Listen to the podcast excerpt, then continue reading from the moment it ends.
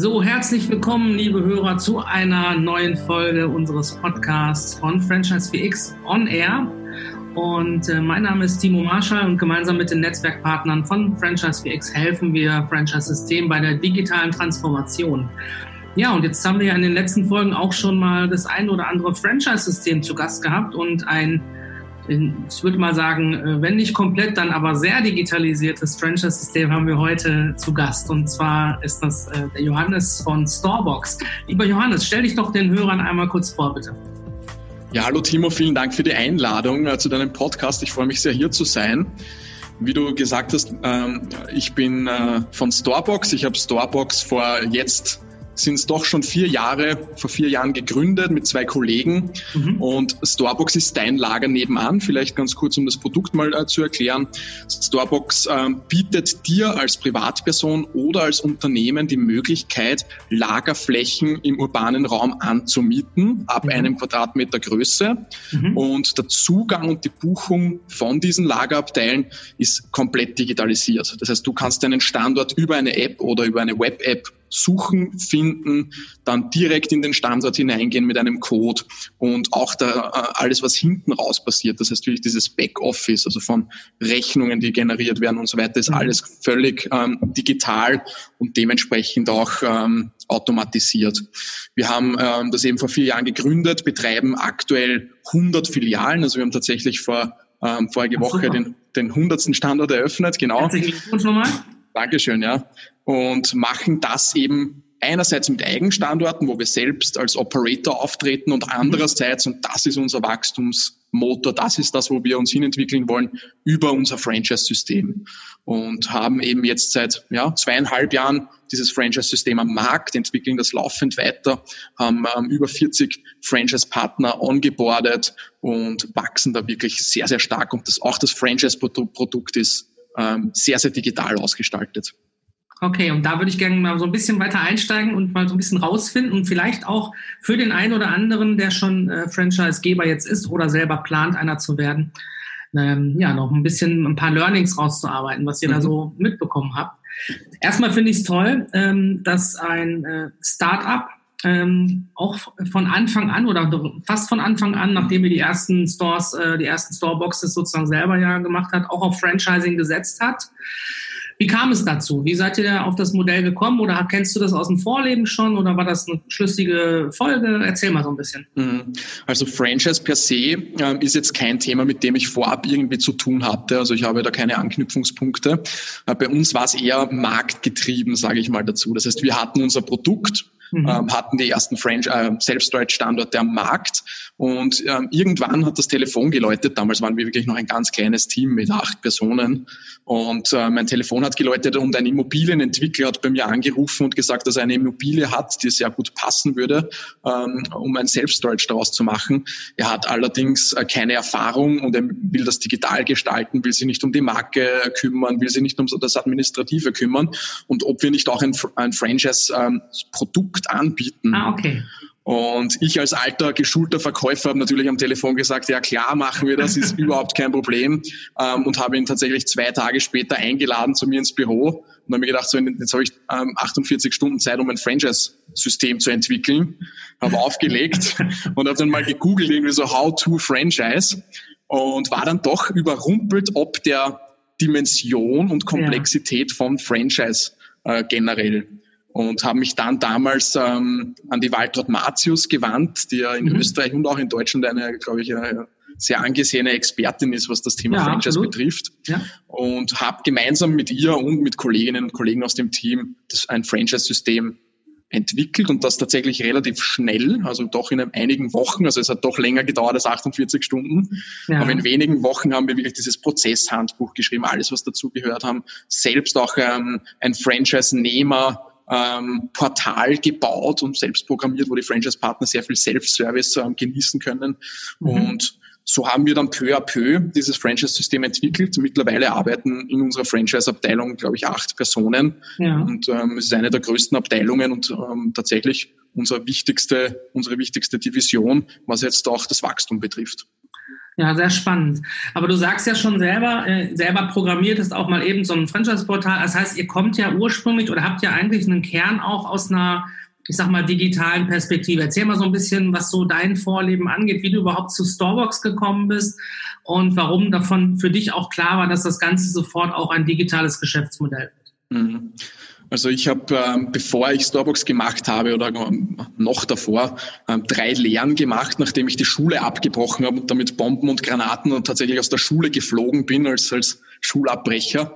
Ähm, habe dann im Anschluss drei Lehrberufe erlernt, nacheinander, dann ähm, während ich gearbeitet habe in diesen Lehrberufen, also die waren immer sehr logistisch, äh, logistikaffin, also Speditionskaufmann, Speditionslogistiker, ah, ja. Lager bzw. Industrielogistiker, habe dann äh, meine Abendmatura nachgeholt neben dem Job und habe dann Logistik und Supply Chain Management studiert und habe in diversen Logistikunternehmen gearbeitet. Dementsprechend auch dieser Self-Storage-Lager-Aspekt, ja, der mich ja. interessiert hat.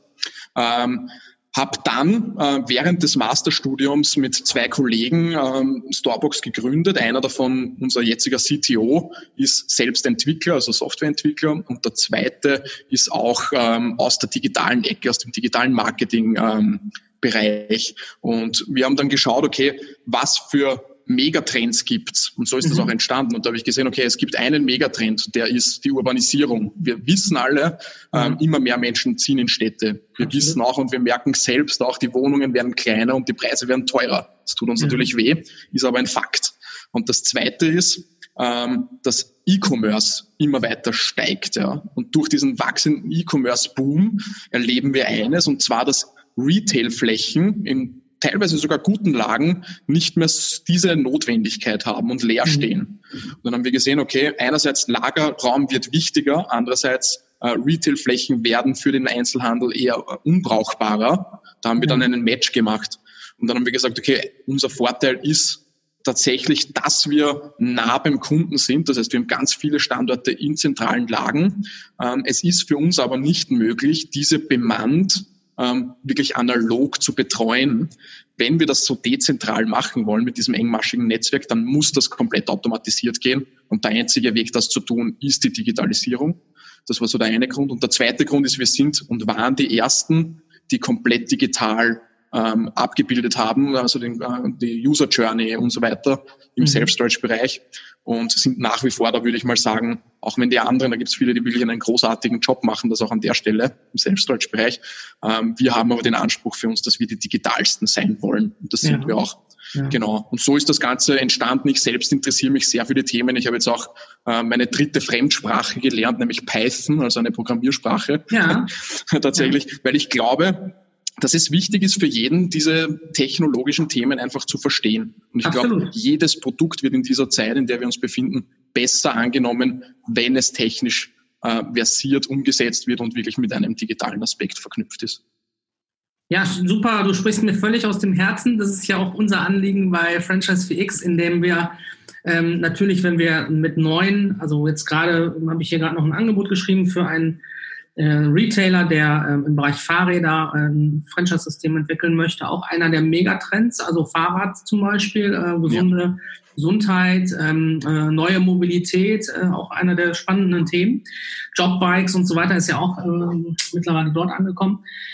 Und natürlich ähm, diese Verbindung aus, ähm, gerade im Franchising, wo, wo wir ja doch ein People-Business auch haben. Das heißt, wir mhm. reden über ganz viel Kommunikation. Wir müssen äh, Menschen onboarden, wie du es gerade so schön gesagt hast, also ins System hereinholen und dafür sorgen, dass unsere Systemstandards umgesetzt werden. Ähm, wie stellt ihr das sicher? Das heißt, wie guckt ihr bei den verschiedenen Touchpoints, die ihr ja auch in so einer Franchise-Customer Journey habt? Ähm, wo setzt ihr, sage ich mal, den persönlichen Kontakt strategisch ein? Wo hilft euch auch da Automatisierung?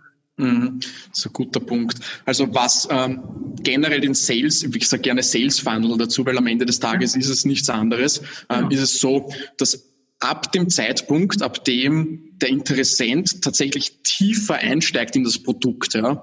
Und unser Produkt hört sich auf den ersten Blick sehr einfach an. Es geht darum, Gegenstände in einen leeren Raum zu stellen. Ja. Ja. gut, dass das so simpel ist. Ja. Ähm, hinten raus ist es aber dann doch viel, viel komplexer, ja, wenn es um die Immobilienkalkulationen geht und so weiter und so mhm. fort. Ja. Ähm, und, ich, ähm, und da geht es dann tatsächlich um die menschliche Beratung und darum, Experten an die Seite zu stellen, ähm, um wirklich dem Franchise-Interessenten die Möglichkeit zu geben, ähm, wirklich zu erkennen, wo das Potenzial ist. Ich glaube, das kann auch mit den äh, komplexesten Machine Learning-Algorithmen äh, aktuell nicht abgebildet werden, also dieser Kontakt.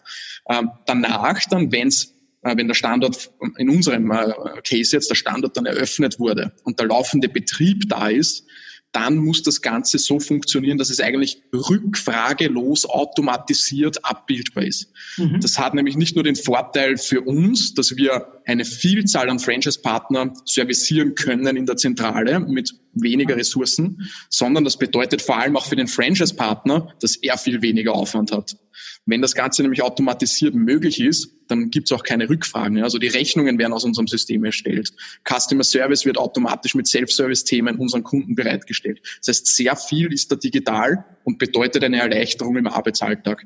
Das heißt, da ist, glaube ich, die Differenzierung. Und wenn wirklich ein Problem entstehen sollte, dann sind wir natürlich immer für unsere Franchise-Partner da. Und das ist, glaube ich, auch die Qualität, die wir äh, im neuen Arbeiten mitbringen müssen. Es gibt Themenfelder, die so komplex sind, auch die Bereiche, wo Emotionen mit hineinkommen, da müssen Menschen arbeiten. Und äh, Absolut. so machen wir das auch, ja. Ja, sehr schön. Und das auch wirklich strategisch zu überlegen, ja, wo baue ich was wie ein? Ähm, wer ist denn der typische Franchise-Nehmer bei euch? Also ist das eher ein Immobilieninvestor oder wer, wer überlegt sich, äh, Storebox-Partner zu werden? Mhm. Das Schöne bei uns ist, dass es sehr vielfältig ist. Es ist gar nicht so leicht zu sagen, das ist die Persona, die das macht. Wir sehen aber schon dadurch, dass das ähm, Anfangskapital recht überschaubar ist und es auch keine sehr spezifische Ausbildung notwendig ist für das Produkt und sich der Arbeitsaufwand sehr in Grenzen hält dann im laufenden Betrieb, ist das Produkt ideal geeignet für Personen, die das neben ihrer Haupttätigkeit machen wollen. Das heißt tatsächlich Personen, die ein Angestelltenverhältnis haben, die selbstständig sind schon in einem anderen Bereich und das sind oft nicht die großen Immobilienentwickler. Im Gegenteil, das sind Leute, die zu uns kommen und gar keine Immobilie haben. Ähm, mhm. Wir helfen denen dann auch dabei, die passenden Objekte zu finden. Das heißt, das ist ein, ein großer Bereich. Und natürlich dann ähm, Unternehmer, die schon Leerstände haben. Also die egal ob das jetzt ein Mechaniker ist, der irgendwie daneben eine Lagerhalle hat, die er nichts auslastet, bis hin zu anderen äh, Dienstleistungsunternehmen. Das ist so das, der zweite Bereich. Und jetzt mit der Größe, also jetzt wo wir doch 100 Filialen haben, ähm, werden natürlich auch die großen Immobilienentwickler auf uns aufmerksam und versuchen da anzuknüpfen. Aber unser Fokus ist ganz klar, oftmals auch Existenzgründer, Personen, die im Angestelltenverhältnis sind, die können sehr leicht mal einen Standard machen, Zuverdienst generieren und vielleicht hinten raus dann irgendwann mal bei dem fünften, sechsten, siebten Standard sagen, okay, ich kündige jetzt meinen Brotjob sozusagen, verdiene jetzt meine, ich weiß nicht, 15.000 Euro im Monat, das Ding läuft, ähm, danke, ähm, ich, ich habe das gut gemacht. Ja. Und das ist unser Ziel. Ja. Das, dort wollen wir hin. Okay, das heißt, ihr geht auch in Richtung, sag ich mal, Multi-Unit-Wachstum. Ähm, Wärt ihr auch offen, das ist für mich noch ein, so ein, äh, eine Chance, die wir im Franchising bisher noch nicht ähm, ausführlich oder sagen wir mal also wirklich markenübergreifend nutzen, dieses Thema Multi-Brand auch zu machen. Du sagst ja gerade selber. Und da sind natürlich so automatisierte Modelle wie eures, oder zum Beispiel gibt es auch voll komplett digitale äh, Waschsalon-Modelle und so weiter, die auch in der ja. Urbanisierung äh, ein spannendes Thema sind. Das heißt, wenn ich dort ähm, mit Partnern zusammenarbeite, die sagen, okay, ich bin offen auch für Multi-Unit-Wachstum, aber auch Multi-Brand, da seid ihr äh, offen dafür.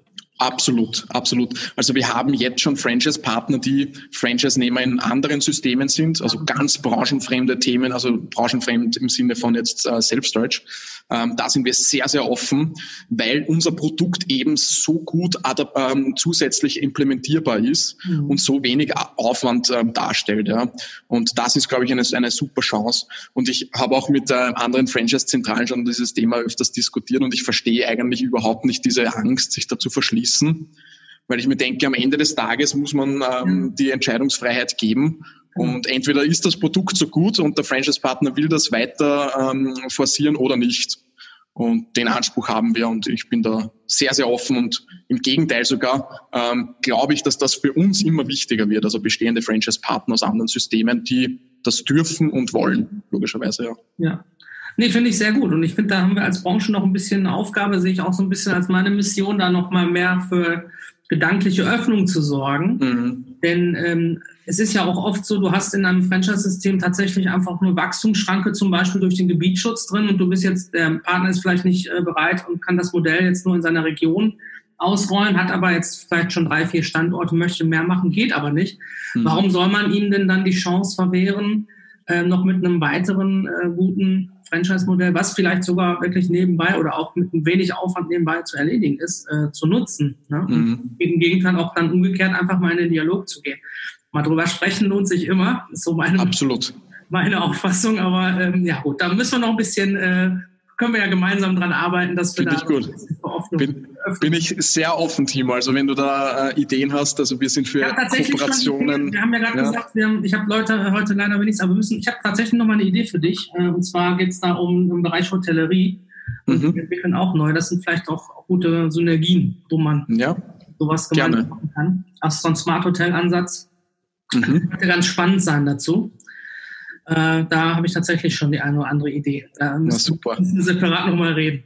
Ja, wunderbar. Ähm, das heißt, ihr seid aber in der, ähm, in der Systematisierung, Digitalisierung auch ähm, durch die IT-Kompetenzen, die ihr mitbringt, zum größten Teil selber aktiv oder habt ihr euch auch Systeme zugekauft oder wie macht ihr das? Hm. Also wir entwickeln sehr, sehr viel in-house. Also wir haben ein recht großes Entwicklerteam. Mhm. Also für unsere Größe, wir sind ungefähr 40 Personen in der Zentrale und da sind auch knapp zehn davon in der Softwareentwicklung, UX, UI-Design, Grafikdesign und so weiter tätig.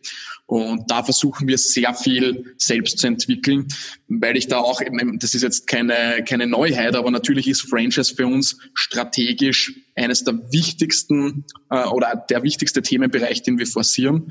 Dementsprechend will ich da auch die Kompetenz mitbringen, Systeme selbst entwickeln zu können, beziehungsweise auch nicht in große Abhängigkeiten zu geraten. Ja. Und natürlich nutzen wir gemeinsame Tools, ja, also Salesforce oder andere Themen, mhm. äh, die wir unseren Franchise-Partnern auch zur Verfügung stellen. Aber das Kernprodukt, also unser Franchise-Portal, unser Franchise-Zone, das ist von uns entwickelt und auch am Ende des Tages alles, was Kundenfacing ist, das heißt die App, die Web-App, das Verschlusssystem, das sind lauter Themenbereiche, die wir selbst entwickeln. Aber sehr spannend, wenn du gerade auch Salesforce ansprichst. Wir haben ja bei uns bei Franchise VX auch ähm, einen äh, Netzwerkpartner, der ist einer der größten Salesforce-Agenturen ähm, äh, hier im deutschsprachigen Raum, der Henrik Adam mit den mhm. Interaktiven. Mhm ähm, sitzt sogar selber im Advisory Board bei Salesforce. Also der ist schon, weiß ich, der hat schon im Jahr 2001 oder was hat er schon angefangen, das zu vertreiben hier.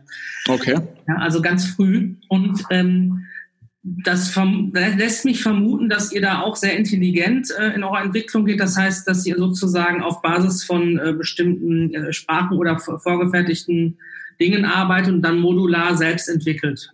Ist das so? Genau. Ja, also das schon. Also es, das Rad muss nicht immer neu erfunden werden. Äh, da kann man durchaus auf äh, Technologien zurückgreifen, die es schon gibt und die gut funktionieren und vielleicht in anderen themenfremden Bereichen schon ganz gut funktionieren und die erkennen wir für uns äh, und nutzen sie dann auch. Und unser CTO ähm, ist da wirklich sehr, sehr umtriebig und was äh, vor allem neue Technologien betrifft, immer am letzten Stand. Und wir haben jetzt, glaube ich, schon, und wir sind jetzt eben vier Jahre alt, den zweiten oder dritten Tech-Stack-Change, ähm, also wie wir die Technologie ähm, verändert haben. Und ich glaube, in dieser Schlagzahl muss das auch üblich sein und wird auch, glaube ich, zukünftig äh, ganz normal sein. Und natürlich, je größer ein Unternehmen wird, je antiquierter das Unternehmen agiert, desto schwieriger ist es, wir haben einfach ein, eine ganz andere Attitude. Wir denken wirklich in diesem Can-Do-Muster. Wir wollen einfach Sachen umsetzen und fahren damit auch wirklich sehr gut. Und die Partner profitieren da sehr stark davon. Ja, und ich meine, er legt da wirklich eine sehr ähm, erstaunliche ähm, Schlagzahl vor. Also wenn man sich die Wachstumszahlen anderer Systeme anschaut im Vergleich, dann seid ihr da ganz vorne dabei. Und das hat ganz viel, glaube ich, tatsächlich mit dieser Haltung, mit diesem Permanent Change, mit diesem auch New Work Ansatz, den ihr habt, ja, also das ist ja sehr flexibel alles bei euch, wenn ich das richtig mhm, genau, ja. habe, aus den Gesprächen gehört habe. Ähm, das ist ja die neue Art zu arbeiten und auch die neue Art, so ein Geschäftsmodell zu entwickeln. Ähm, und ähm, das finde ich total klasse. Also ähm, kann ich nur sagen, Chapeau an der Stelle. Äh, Dankeschön, ja. ja. Das hört sich wirklich vernünftig an und ich bin auch noch sehr gespannt, wie es äh, wie es bei euch weitergeht. Ähm, wie hält, äh, was äh, hältst du von dem ähm, oder was sagst du zu dem Thema ähm, Partnerbeirat, Franchise-Nehmerbeirat? Habt ihr sowas von Anfang an mit implementiert? Ich denke, wenn ihr mit Waltraud das entwickelt habt, ist das auf jeden Fall, die ist ja auch äh, die große Dame des äh, Fair Play Franchising sozusagen. Genau. Genau. Was ich absolut äh, unterschreibe, das Thema. Und ähm, ja, erzähl mal noch ein bisschen, wie arbeitet ihr da? Habt ihr diese Struktur mittlerweile schon etablieren können oder? Ja, also wir haben den Franchise-Beirat bei der Erstellung, also unser Franchise-Handbuch, vielleicht einen Schritt davor noch, wurde ja. eben mit der Walter Matius entwickelt und da ist das Thema Fair Play Franchising sehr zentral. Das heißt wirklich ähm, Partnerschaft auf Augenhöhe. Das ist etwas, was wir wirklich leben. Dementsprechend haben wir auch einen Beirat implementiert. Am Anfang, also das Franchise-System hat ja bei Null gestartet, ähm, war der am Papier da und äh, wir hatten einen Stichtag, wo wir sagen, okay, wenn wir X Franchise-Partner haben, dann wird der implementiert. Das heißt, wir haben uns selbst dieses Ziel ähm, auferlegt und haben jetzt seit, ähm, ich glaube, eineinhalb Jahren einen Beirat ähm, installiert.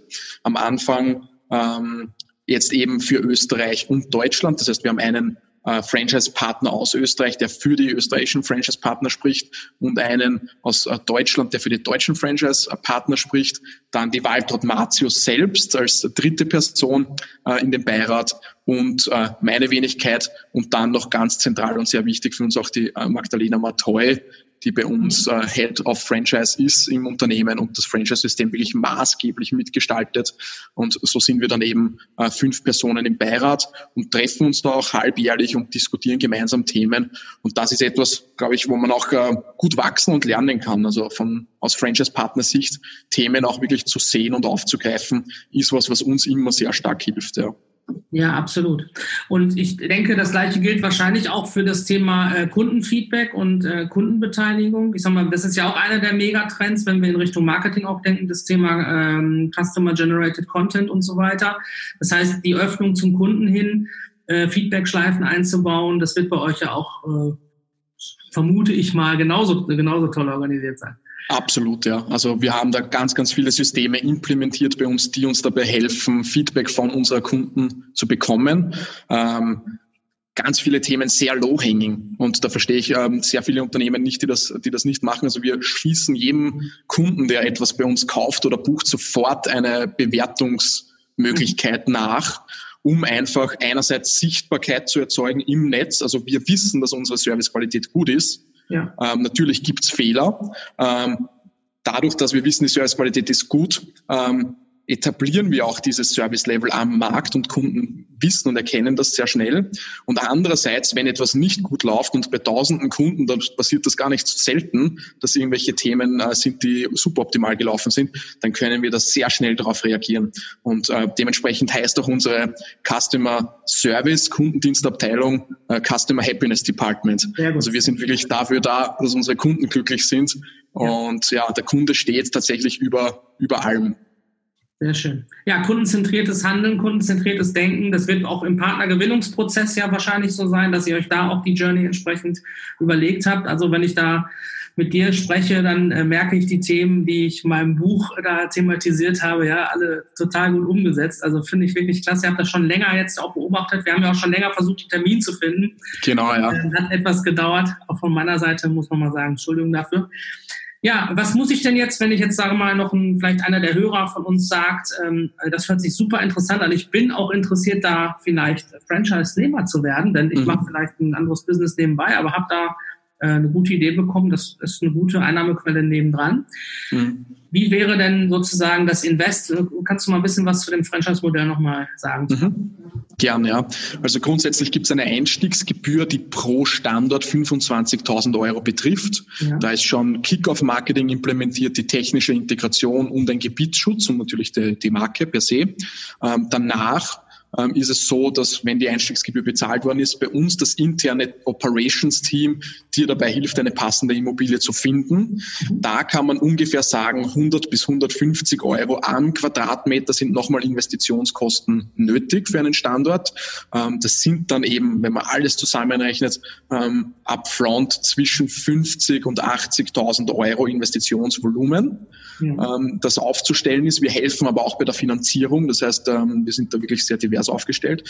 Ähm, und danach nehmen wir zehn Prozent vom laufenden Umsatz, ähm, um Marketing zu, äh, zu betreiben, um selbst das äh, Customer Happiness Team zu betreiben und so weiter vom laufenden Betrieb.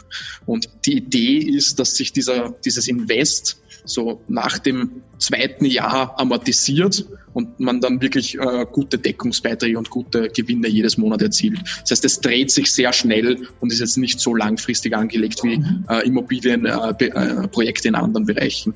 Ja, spannend. Hört sich wirklich spannend an. Ja, wunderbar. Dann sage ich dir vielen, vielen Dank. Ich muss ein bisschen auf die Uhr gucken. Wir haben äh, beide nochmal Termine auch, aber ich denke, wir haben wirklich die Essenz rausgearbeitet zu Starbucks und ähm, vielen Dank für die spannenden äh, Insights in dein Geschäftsmodell. Vielen Dank, dass du auch nochmal das eine oder andere bekräftigst, was wir hier in der Theorie oder mit unseren Netzwerkspartnern schon äh, in ähm, den Franchise-Gebern mitgeben möchten und du es wirklich vorlebst. Wie bist du auch bereit, äh, theoretisch nochmal, ich sag mal, auch in so einem äh, Rahmen von Austausch äh, mitzuarbeiten, dass man sich dann nochmal treffen kann, virtuell oder auch persönlich. Wir machen ja auch immer diese Innovation Labs, ähm, wo wir Franchisegeber einladen. Wärst du da interessiert? Sehr gern. Also sehr gern Austausch ähm, ist etwas, äh, wovon jeder lernen kann. Äh, immer alle Seiten. Dementsprechend bin ich da immer sehr, sehr glücklich darüber. Also jederzeit gerne. Ähm, entweder wirklich Peer-to-Peer -peer oder auch in größeren äh, Settings ähm, sind wir immer sehr glücklich, wenn wir wenn wir da Wissen generieren können und vielleicht auch das ein oder andere, äh, was wir lernen konnten, weitergeben dürfen. Super. Dann sage ich vielen, vielen Dank, liebe Hörer. Vielen Dank für eure Aufmerksamkeit. Ähm, bleibt uns treu, bewertet gerne den Podcast äh, positiv, lasst einen Kommentar da und empfehlt ihn gerne weiter. Das war Franchise VX on Air mit Johannes von Storebox. Vielen Dank. Und wir sagen bis zum nächsten Mal und maximal Erfolg für euer Franchise-System.